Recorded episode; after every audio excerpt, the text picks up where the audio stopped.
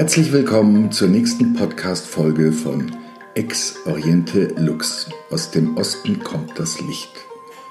Mein Name ist Armin Lisfeld und ich berichte vorwiegend aus China und gelegentlich auch mal aus dem Westen. Skurrile Anekdoten über Land, Leute und Zeitgeschehen, die unterhalten und amüsieren sollen. Viel Spaß dabei!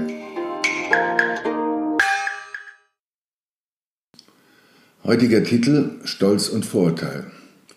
Ich hatte viele Vorurteile im Gepäck, als ich nach China reiste, ähm, gelenkt durch Medienberichte und Erzählungen von Bekannten, die das Land schon mal bereist hatten.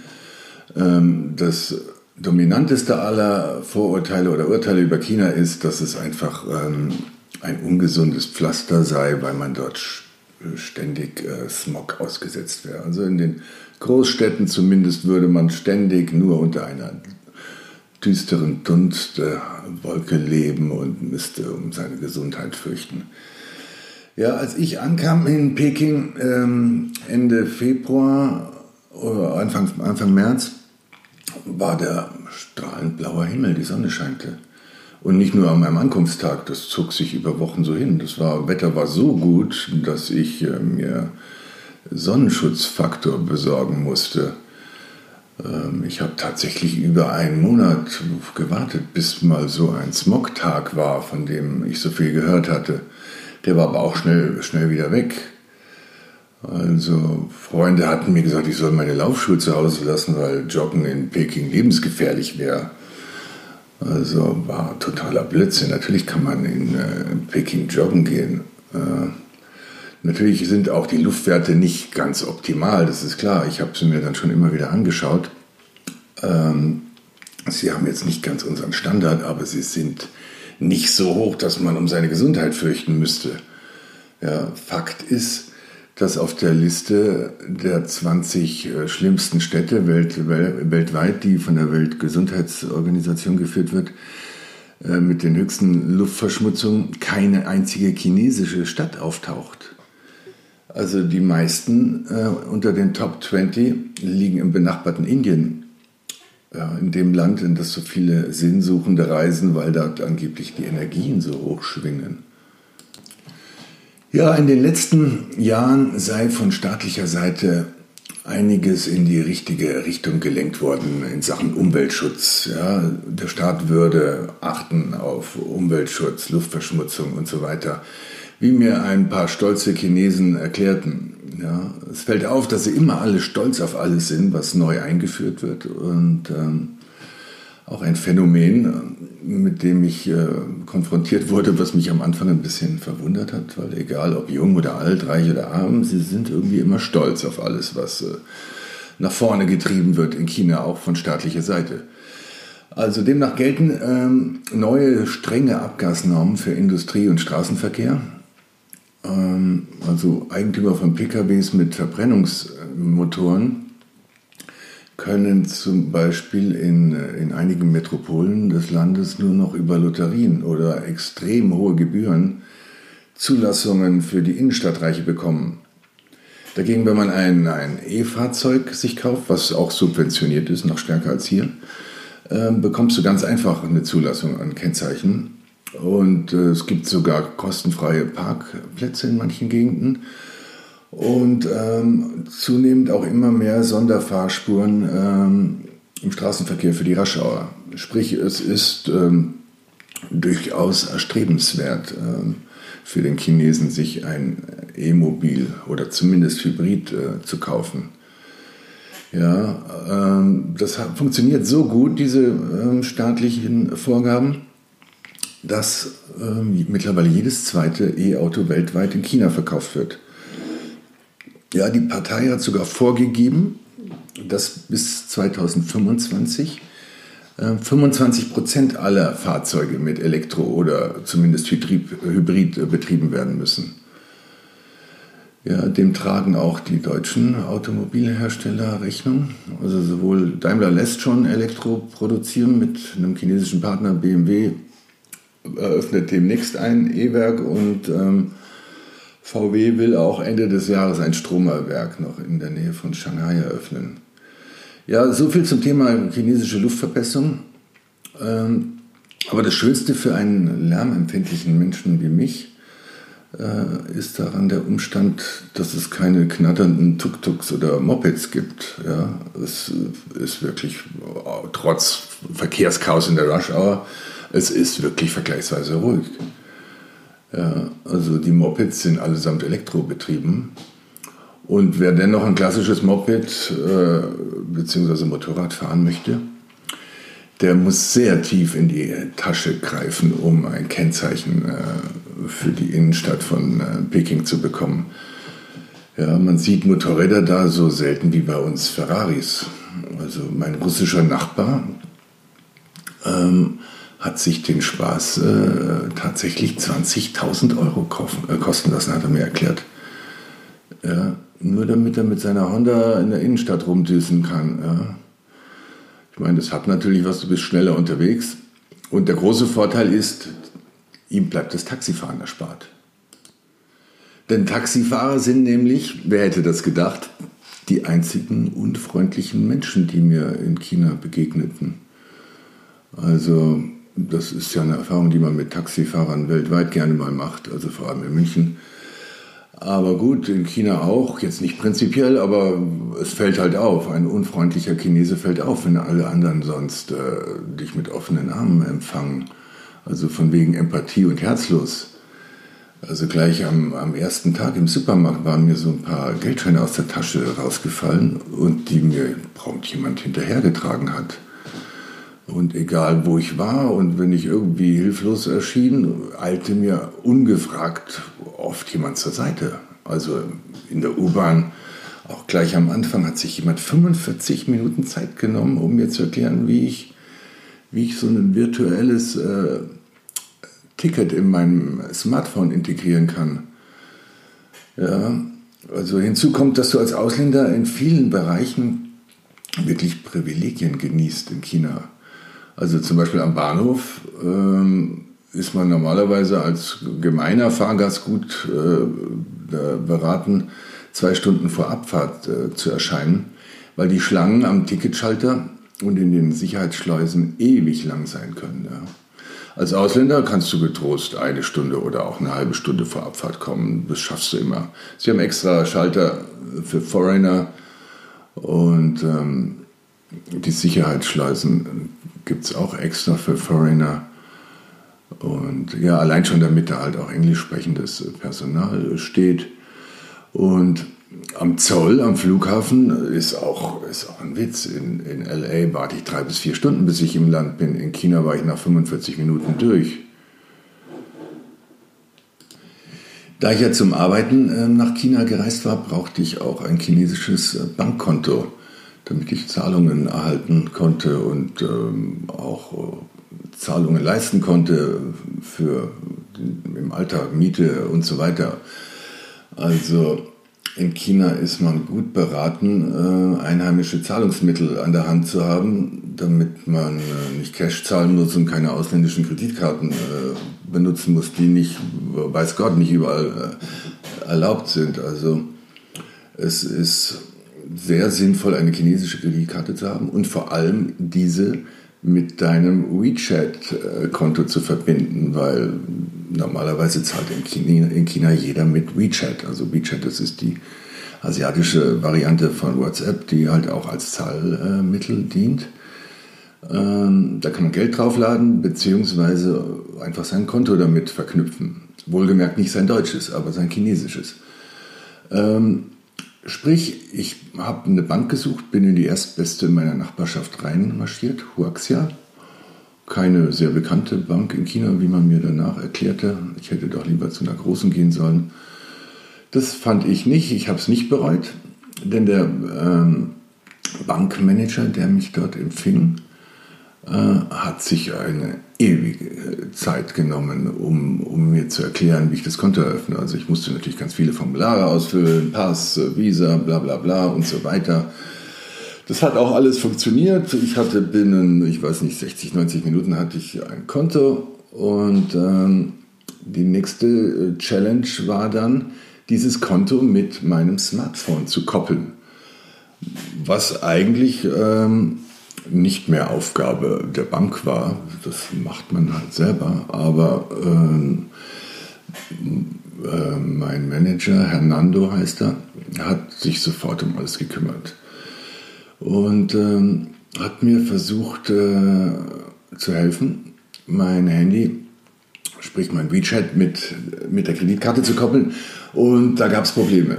Also das ist äh, irgendwie tricky. Es hat einige, einige Tücken und ähm, ich habe es auch von anderen gehört. Wie sich herausstellte, gab es aber ein Hauptproblem. Ähm, in China, der Chinese hat seinen Nachnamen immer vorne stehen und den Vornamen hinten. Äh, Hernando hat mein Konto und meine Karte in der falschen Reihenfolge ähm, registriert, also hat meinen Nachnamen als äh, Vornamen registriert und den Vornamen als Nachnamen. Kurzum, äh, es gab Chaos, äh, es hat nicht geklappt, mein WeChat-Account lief andersrum. Äh, es war ein, ein wirklich nervenaufreibender Prozess. Also für meine Nerven, nicht für seine. Er war total gechillt. Ich habe den ganzen Tag bei dem in der Bank verbracht. Er hat mir Tee gebracht, Snacks gebracht. Als ich das Kleingedruckte im Vertrag nicht lesen konnte, bekam ich sogar eine Lesebrille. Also ich wurde behandelt wie ein König. Also da ist der Kunde wirklich König. Und ich habe ja jetzt keine Vermögen eingezahlt. Ich habe 200 Euro einbezahlt, um das Konto zu öffnen. Ja, und sprich, als wir am ersten Abend dann äh, oder späten Nachmittag immer noch nicht fertig waren, hat er mir einfach mal so 50 Euro von seinem privaten äh, WeChat-Konto auf meins überwiesen, damit ich zumindest bis zum nächsten Tag mal über die Runden komme. Ja, und das war eine ein langwieriger Prozess. In der ersten Woche haben wir uns öfters gesehen. Und ähm, immer wenn wir dachten, wir hätten das Problem gelöst, gab es dann doch wieder welche. Also manchmal hat es funktioniert, manchmal nicht. Aber was immer funktioniert hat, ich konnte abends um 22 Uhr in der Kneipe stehen. WeChat Pay hat gestreikt, ich konnte nicht bezahlen.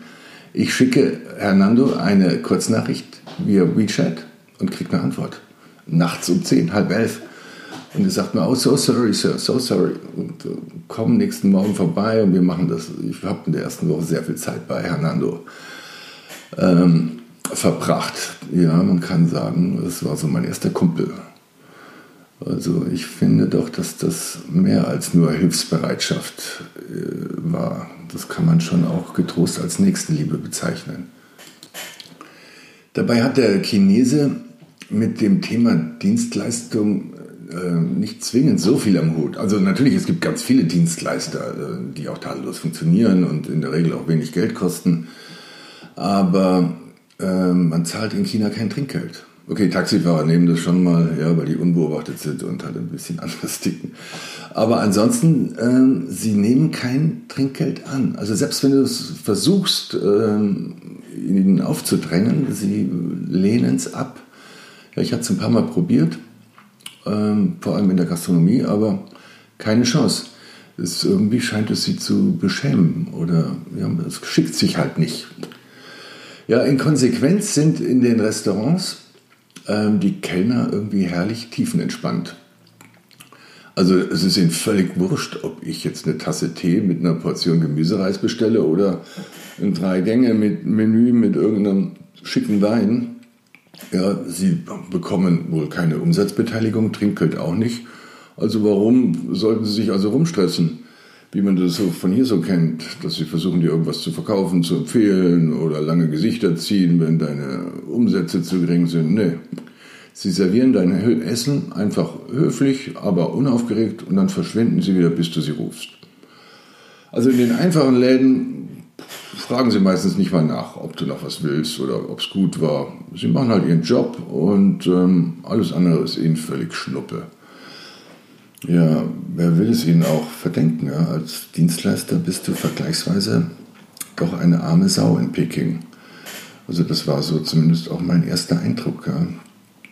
Die Straßen sind voll mit Luxuskarossen von Glückspilzen, die ihren Reichtum wahrscheinlich nicht zuletzt den billigen Arbeitskräften zu verdanken haben. Und ähm, sie bedienen die halt, ja. Und ja, also selbst die Jungs in, in meinem Massagesalon, also ich habe mir regelmäßig die Füße massieren lassen. Allein schon, weil du in China so viel rumrennst, also was ich nicht gewohnt bin. In, in China ohne, ohne Laufen geht gar nicht. Also natürlich gibt es Verkehrsmittel, U-Bahn, Autos, alles, aber trotzdem, du kommst nicht drum rum zu laufen in China. Also ich bin noch nie so viel gelaufen in meinem Leben wie in China. Sprich, mir taten die Füße weh, Fußmassage, eine Stunde kostet 8 Euro, habe ich mir also bestimmt jeden zweiten Tag gegönnt. Und ähm, natürlich hatte ich auch schon einen Fußmassagesalon meines Vertrauens binnen kürzester Zeit und kam mit den Jungs ins Gespräch und ähm, die waren sich ihrer Situation auch völlig bewusst. Irgendwann meinte einer von ihnen, ja, ich weiß schon, in deiner Heimat würde man unseren Chef bestimmt ins Gefängnis stecken, ja, so wie er uns ausbeutet. Also sie wissen genau darum, äh, um, um ihre Ausbeutung. Aber sie nehmen ihr Schicksal trotzdem an und massieren 12 bis 14 Stunden am Tag. An sieben Tage die Woche. Ja. Also Urlaub haben die fast nie, außer mal an Feiertagen oder mal eine Woche im Jahr, im, im Oktober oder im New Year. Und dafür bekommen sie 450 Euro im Monat. Ja, das fand ich schon echt heftig. Und sie meinten einfach nur, mein Gott, das Leben ist halt so, es ist ungerecht, was willst du machen? Ja, Trinkgeld haben die auch äh, in den Massageläden nicht angenommen. Also ähm, für die war es auch teilweise schon äh, einfach Lohn genug, dass da sich mal ein äh, Ausländer hin verirrt hat, weil ich bin in ganz normale äh, kleine Massageläden gegangen, in denen sonst nur Chinesen verkehrten. Sie fanden das schon spannend, einfach mal eine Langnase äh, da zu haben. Und äh, wenn ich hin und wieder einen von ihnen auf WeChat äh, connectete, so dass sie ein bisschen mit mir chatten konnten, war das für sie schon eine Riesenfreude. Also das habe ich oft gemerkt. Also es ist gängig in China, wenn du jemanden kennenlernst, dass sie wenn man sich ein bisschen näher kommt und versteht, fragen, ob man sich denn auf WeChat connecten darf, ja. Sprich, ob du dann zu ihrem Netzwerk gehörst. Und für viele ist es schon ein Riesending. Also ich habe etliche getroffen, auch Businessleute, die hatten noch nie einen Westler in ihrem Portfolio. Ja, also insofern war ich manchmal wirklich Trophäe im WeChat-Account von irgendwelchen Chinesen. Ja, mein äh, Fußmasseur habe ich dann trotzdem mal eine Flasche Schnaps mitgebracht. Ich hatte die bei einem Job bekommen, also ich habe für irgendeinen so Schnapshändler ein Shooting gemacht. Das Zeug hatte 58 Umdrehungen das konnte ich nicht anrühren. Und das, die Flasche kostete 100 Dollar oder was. Und ich habe sie ihnen mitgebracht als Geschenk. Das, da waren sie total konsterniert. Sie wollten die nicht annehmen. Also ich musste ihnen versprechen, dass wir die nach Feierabend zusammen trinken. Und für den Moment haben sie dann gesagt, werden sie sie aufheben. Ja, in meiner Bank die wirklich alles für mich gemacht haben. Also als sie mitbekamen, dass das Schwimmbad geschlossen wurde, in dem ich äh, Mitglied war nach ein paar Tagen, ähm, haben sie gesagt, ja, ja, keine Sorge, wir besorgen dir ein neues Schwimmbad. Sie haben mir dann wirklich binnen eines Tages, also die Banker, ähm, ein halbes Dutzend Schwimmbäder und Fitnessclubs rausgesucht, die bequem zu erreichen waren von meiner Wohnung aus und haben mir die ähm, Kontaktadressen, Preise und Öffnungszeiten zugeschickt und mir äh, Empfehlungen gemacht. Also das war wirklich, war wirklich äh, berührend. Ich habe dann einfach mal, äh, okay, einem Banker kann man natürlich erst recht kein Trinkgeld geben, ähm, mir bei einem Bäcker so einen Fresskorb mit Süßwaren äh, nach Schwerk zusammenstellen lassen und bin damit in die Bank gegangen, um mich zu bedanken. Und ähm, schon beim Betreten, als die mich sah am Empfang und ich diesen Korb so entgegenstreckte, habe ich ein mittleres Drama ausgerüstet. Also die Frau ist rot geworden. Ja, die anderen auch. Also eine hatte sogar Tränen in die Augen. Die, die ganze Bank hat auf mich äh, gezeigt mit dem Finger, die Kunden auch. Ja, die haben sich alle kaputt gelacht. Und ich habe so gesagt, das ist ein Dankeschön, also das könnt ihr doch annehmen. Nee, nee, nee. No, no way, sir, it's our pleasure to help you. Also das wurde eine längere Diskussion bis ich ihm dann erklärte, dass ich diesen ganzen Süßkram nicht essen würde. Ja, ich sei ja Model und so, ich müsste schließlich auf mich achten. Sprich, das Zeug würde entsorgt werden. Oder wenn ich selber esse, äh, würde ich in Folge womöglich arbeitslos werden. Ja, das fanden sie komisch und haben dann schließlich unter kleinen Protest eingewilligt, die Sachen zu behalten. Ja, meine Bank Und ich, das wurde dann schon irgendwie eine intimere Freundschaft. Ähm, also die war, lag nebenan und so wie andere Menschen das Haus verlassen und erstmal irgendwo einen Kaffee trinken gehen, bin ich immer erstmal bei meiner Bank vorbeigedackelt. Hab mal Hallo gesagt, mich ein bisschen ausgetauscht, einen Tee getrunken. Ja, das fand ich doch sehr amüsant. Ja. Und die haben sich gefreut. Die haben sich wirklich gefreut. Ich glaube, ich war wahrscheinlich auch der einzige, äh, einzige Westler als Kunde dort. Die anderen sind bestimmt alle zu den großen Banken wie ICBC oder so gegangen.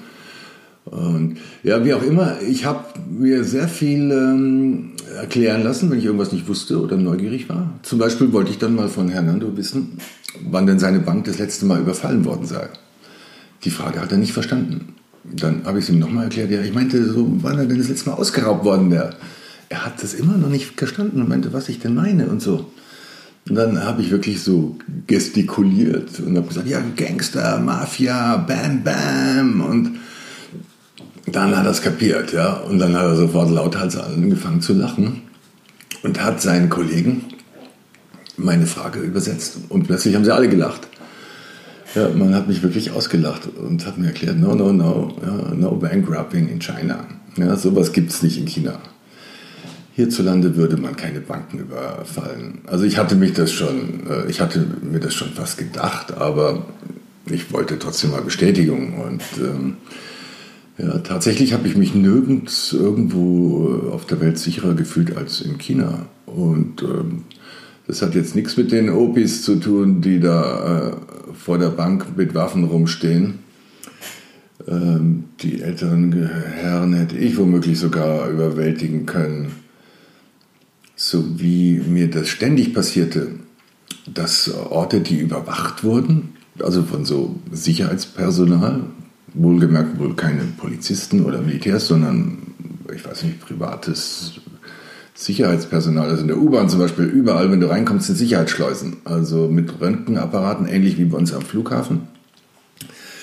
Und davor stehen uniformierte Teenager, wirklich also Riesenbabys, zwischen, ich würde mal sagen, 15 und 20 Jahre alt. Oft schlafen die, die stehen da wirklich nur dekorativ rum.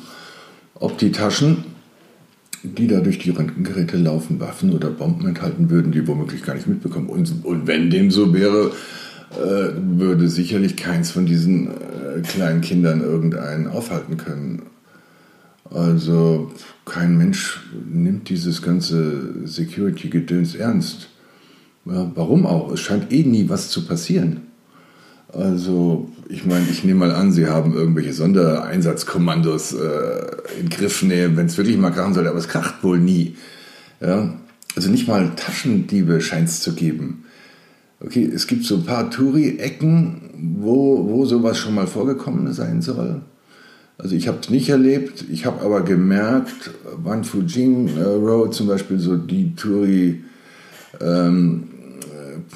ähm, in Beijing und der Night Market, wo man so Snacks auf der Straße kauft, die aber wirklich nur auf Touristen abzielen, die A nicht besonders lecker sind und B doppelt so teuer sind wie im Rest der Stadt.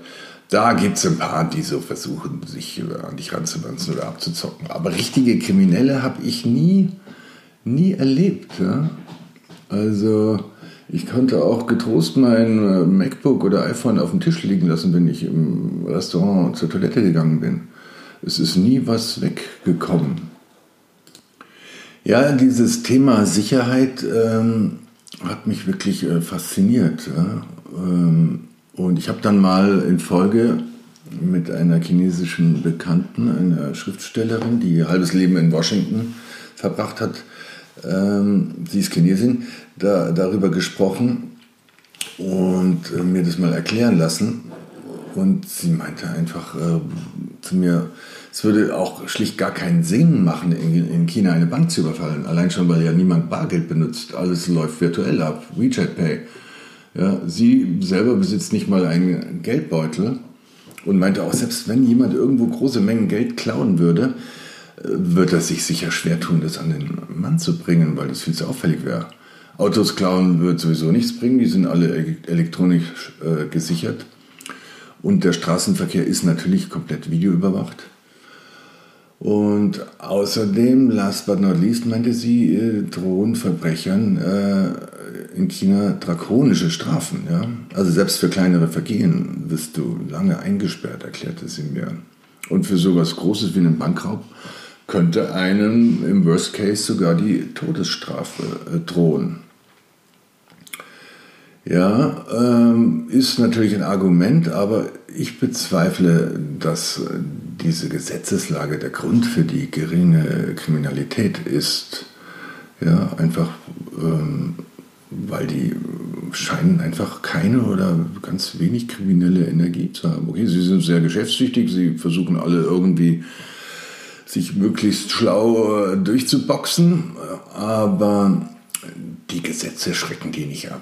Ja. Also in den USA gibt es ja auch knallharte Gesetze, ja. also auch die Todesstrafe. Und die streckt, äh, schreckt die ganzen Wahnsinnigen trotzdem äh, nicht, nicht ab.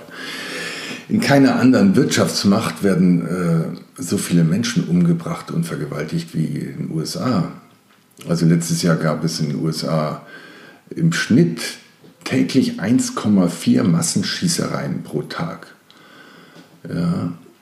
Und ähm, es gibt diese Statistik der United Nations Office on Drugs and Crime, nennt sich die. Ähm, die haben eine Statistik ähm, der Tötungsrate nach Ländern, die sie jedes Jahr herausbringen, die als aussagekräftiges Barometer äh, für den Sicherheitsstand eines Landes gilt. Und auf der Liste taucht China ganz unten auf mit 0,6 Morden pro 100.000 Einwohnern. Ja. Und eigentlich nur noch unterboten, witzigerweise von drei anderen äh, chinesischen Ländern, Hongkong, Singapur und Macau. Also Macau, die Spielerstadt, hat 0,2. Und die einzige Stadt oder Staat weltweit, ähm, die 0,0 hat, ist ist der Vatikan. Ja, obwohl man das womöglich auch noch bezweifeln darf, da wir das gar nicht mitkriegen würden, wenn im Vatikanstaat jemand verschwindet. Ja, soweit ähm, zum Thema Kriminalität oder auch zu den Vorteilen eines sogenannten Überwachungsstaates. Ja, überwacht oder kontrolliert habe ich mich im Alltag trotzdem nie gefühlt in China. Also natürlich gibt es Kameras, ganz klar, es gibt diese Security-Schleusen, aber ich meine, das muss mich ja nicht jucken, das macht nichts mit mir. Also ich habe nichts zu befürchten. Und ähm, das Einzige, was mich ähm, in China immer wieder daran erinnert, dass ich äh, eben doch nicht in einem ganz freien Land bin, ist die Tatsache, dass ich einen VPN brauche, um in äh, westlichen äh, Internetdiensten zu surfen. Also sprich, wenn ich Netflix gucken will, Facebook ähm, oder Instagram, Google natürlich, Google Maps, ähm, dann brauche ich so einen VPN. Also VPN heißt Virtual Private Network. Ähm, den muss man auf seinem Smartphone oder Laptop halt installieren. Und äh, dann werden deine Netzrecherchen anonym über ausländische Server weitergeleitet. Und ähm, okay, das braucht man. Also wenn man, okay, man kann auch ohne leben, aber gut, wenn man jetzt wie ich gern abends mal Netflix schaut oder auch Blogs postet, ähm, dann ist man gut beraten, einen VPN zu haben.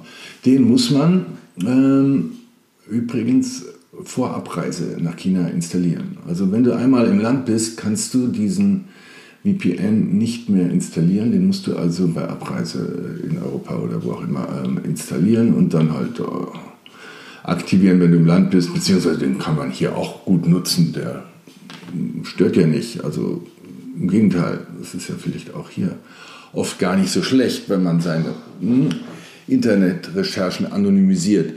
Also empfehlen würde ich, es gibt drei, es gibt gratis VPNs, ja, die sehr viel Ärger aufbereiten und es, es, lohnt sich nicht, hier wegen 10 Euro monatlich da zu sparen. Also es gibt drei großen NordVPN, ExpressVPN und Astril. Also ich würde immer Astril äh, favorisieren für Shanghai auf jeden Fall. ExpressVPN geht auch in Beijing ganz gut. Also da gibt es schon Diskrepanzen.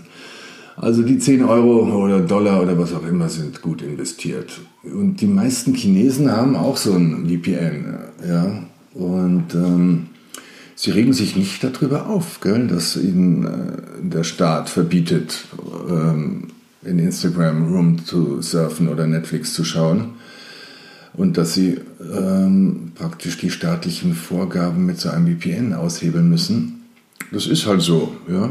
Und sie haben sich daran gewöhnt, sagen sie mir immer. Wir müssen halt tricksen, das ist, aber das ist the Chinese way.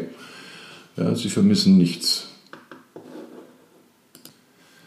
Ja, wenn ich von Chinesen dann ähm, in Folge immer so gefragt wurde, ähm, was man denn von ihnen so in Deutschland halte und ich ihnen dann irgendwie diplomatisch äh, versuchte zu erklären, dass sie dort nicht gerade einen Popularitätswettbewerb gewinnen würden, dann sind sie oft äh, ein bisschen enttäuscht. Ja, also sie wissen schon, dass sie jetzt äh, weltweit nicht gerade das populärste Volk sind, aber Deutschland ist für sie schon nochmal special. Deutschland steht so im Ranking von vorbildhaften Westkulturen ganz oben. Allein schon, weil wir eben angeblich so fleißig und erfolgreich und zuverlässig wären. Wir wären viel seriöser als all die anderen uh, Foreigners.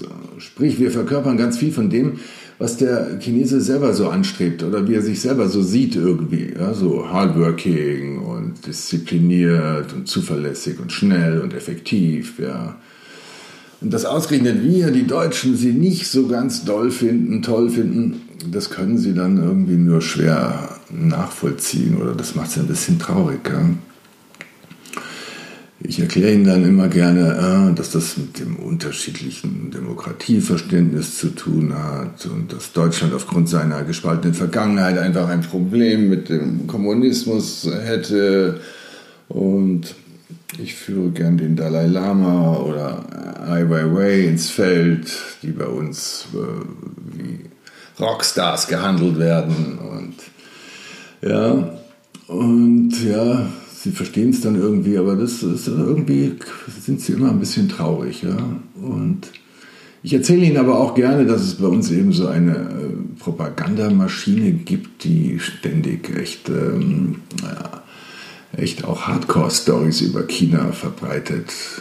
Die, man muss, glaube ich, auch nicht in China gewesen sein, um viele von denen äh, als absurd zu erkennen. Ja. Ähm, der größte Schenkelklopfer auf jeden Fall bei Ihnen ist die Story, äh, dass man in, in Ihrem Land angeblich ähm, vom Staat Minuspunkte für Regelverstöße im, im Straßenverkehr bekommt. Und ähm, dass sich diese Punkte auf einem Punktekonto anhäufen und man in Folge Probleme hat, eine Wohnung oder auch Arbeit zu finden. Ja, wenn man auch nur regelmäßig rote Fußgängerampeln ignoriere. Das habe ich hier mehrfach gelesen. Ja. Und das, das können Sie überhaupt nicht verstehen, dass sowas bei uns publiziert wird und dass das auch geglaubt wird. Ja. Weil es ist so, wie Sie mir alle erklären, wie ich es auch erlebt habe, wenn das stimmen würde, wäre die Hälfte der Chinesen obdachlos oder auch arbeitslos. Ja? Okay, es ist bekannt, dass derlei Versuche mit diesen Kameras, ähm, die, die diese Social-Punkte da verteilen, dass die in der Provinz in Xinjiang äh, laufen, diese Versuche, ist, ist schon bekannt. Ja? Aber dass man das auf, äh, dass man dieses System auf Städte wie, wie Beijing oder, oder Shanghai übertragen könnte, hält keiner für möglich. Ja? Also es ist, es ist wohl alles eine, eine, große Show. Also das war mein Eindruck immer wieder. Dieses ganze Security-Überwachungsgedöns dient irgendwie äh, dazu, ähm, ein gutes Bild abzugeben, ein bisschen einzuschüchtern und die Fassade aufrechtzuerhalten. Ja, dabei hält man sich jetzt in, in Peking oder Shanghai, ähm, Hongkong oder sonst wo auch nicht viel mehr an Regeln als im Rest von Asien. Okay, es ist nicht ganz so chaotisch wie jetzt in, in, in, äh, in Vietnam, Thailand oder, oder Indien. Aber trotzdem, also äh, ich kann nicht einfach in, äh, in Peking blind über eine grüne Fußgängerampel äh, gehen, ohne links und rechts zu schauen. Das kann äh, mir trotzdem drohen, überfahren zu werden. Sprich, es wird alles nicht so heiß gegessen, wie es gekocht wird. Also das ist eine Erfahrung, die ich immer wieder mache in China. Also in den ersten Wochen ganz massiv vor allem. Also wirklich Es war eine wertvolle Erfahrung auch, äh, selber zu erkennen, von was für Vorurteilen man so geleitet wird, gelenkt durch Medien natürlich auch vor allem, wie man die verinnerlicht, ohne die jemals selber überprüft zu haben. Allein diese Erfahrung schon ähm, war es wert gewesen, nach China zu reisen. Es war die richtige Entscheidung gewesen. So, ihr Lieben, das war's für heute. Vielen Dank fürs Zuhören. Ich hoffe, es hat euch gefallen. Mein Podcast gibt's auch als Blog. Selber Titel Ex Oriente Lux. Zu finden auf meiner WordPress-Seite armin-liesfeld.com. Ich freue mich immer über Feedback und hoffe, ihr seid beim nächsten Mal wieder dabei. Bis dahin sage ich Sei Jan, alles Liebe, bleibt gesund und munter.